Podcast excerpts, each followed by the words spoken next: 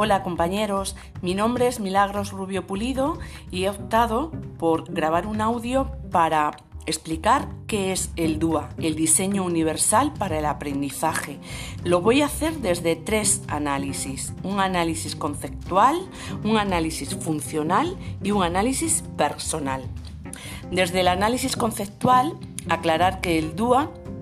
Surge en los años 90 en el Centro para la Tecnología Especial Aplicada, también conocido por sus siglas CAPS, en Boston, y mm,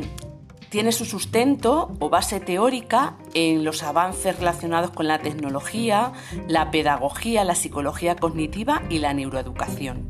Y desde el campo de la neuroeducación se visibiliza que las redes que están implicadas en nuestro aprendizaje, en todos nosotros como aprendices, son tres redes fundamentalmente. Las redes de reconocimiento, las redes estratégicas y las redes afectivas. Las redes de reconocimiento responden al qué del aprendizaje, aquello que aprendemos, que comprendemos, que llegamos a internalizar. Las redes estratégicas responden al cómo aprendemos, de qué manera mostramos al mundo lo que sabemos, de qué manera lo exteriorizamos. Y las redes afectivas responden al porqué del aprendizaje, nuestra motivación e implicación con el objeto del aprendizaje para que para nosotros sea significativo desde un análisis funcional, aclarar que este enfoque o este paradigma permite atender a la variabilidad de aprendices, desde mi punto de vista, priorizando fundamentalmente dos elementos. Un primer elemento, que es proporcionar múltiples formas para que los aprendices representen la información que captan para poder comprenderla, tengan diferentes posibilidades para expresar lo que saben y accionar el aprendizaje y tengan diferentes formas para implicarse en el aprendizaje.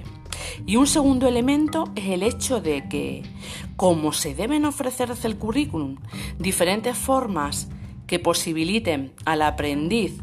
estar en contacto con el objeto de aprendizaje, también se le tiene que dar la posibilidad de decisión, de elección ante esas múltiples formas. De tal manera que desde que se gesta el currículo, desde que estamos planificando nuestra unidad didáctica, nuestra programación docente, nuestro diseño curricular base a nivel administrativo, a nivel centro educativo, tenemos que tener en cuenta esa flexibilidad curricular para atender a la habilidad de aprendices sin que a posteriori se tenga que hacer ninguna adaptación o ajuste curricular. Y de esta manera ya estamos reduciendo o eliminando las barreras que puede haber en un contexto educativo hacia el aprendizaje.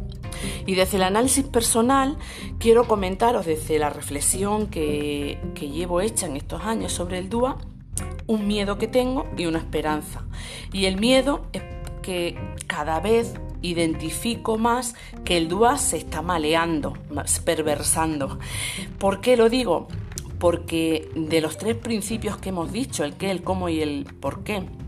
principios que a su vez se desglosan en pautas, hay muchas personas que identifican que el DUA es facilitar la información por diferentes vías, eh, visual, gráfica, textual, multimodal, para que los aprendices tengan esas diferentes vías de información a la hora de poder interpretarla. Y esto está bien concebirlo así, pero hay que tener en cuenta que es solo una de las nueve pautas que hay en el DUA,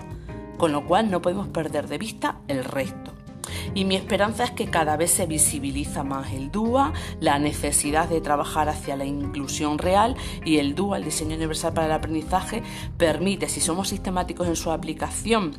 y hacemos un, un trabajo de ir priorizando aquellas pautas que están más próximas a nuestro desarrollo próximo como docentes, a lo que conocemos, para ir ampliando nuestra mirada en la aplicación del DUA, pues a medida que vayamos avanzando en este camino, facilitaremos esa, aplicación más real del DUA y de conseguir una inclusión real. Espero haberme explicado bien, muchísimas gracias y, y a dualizarse.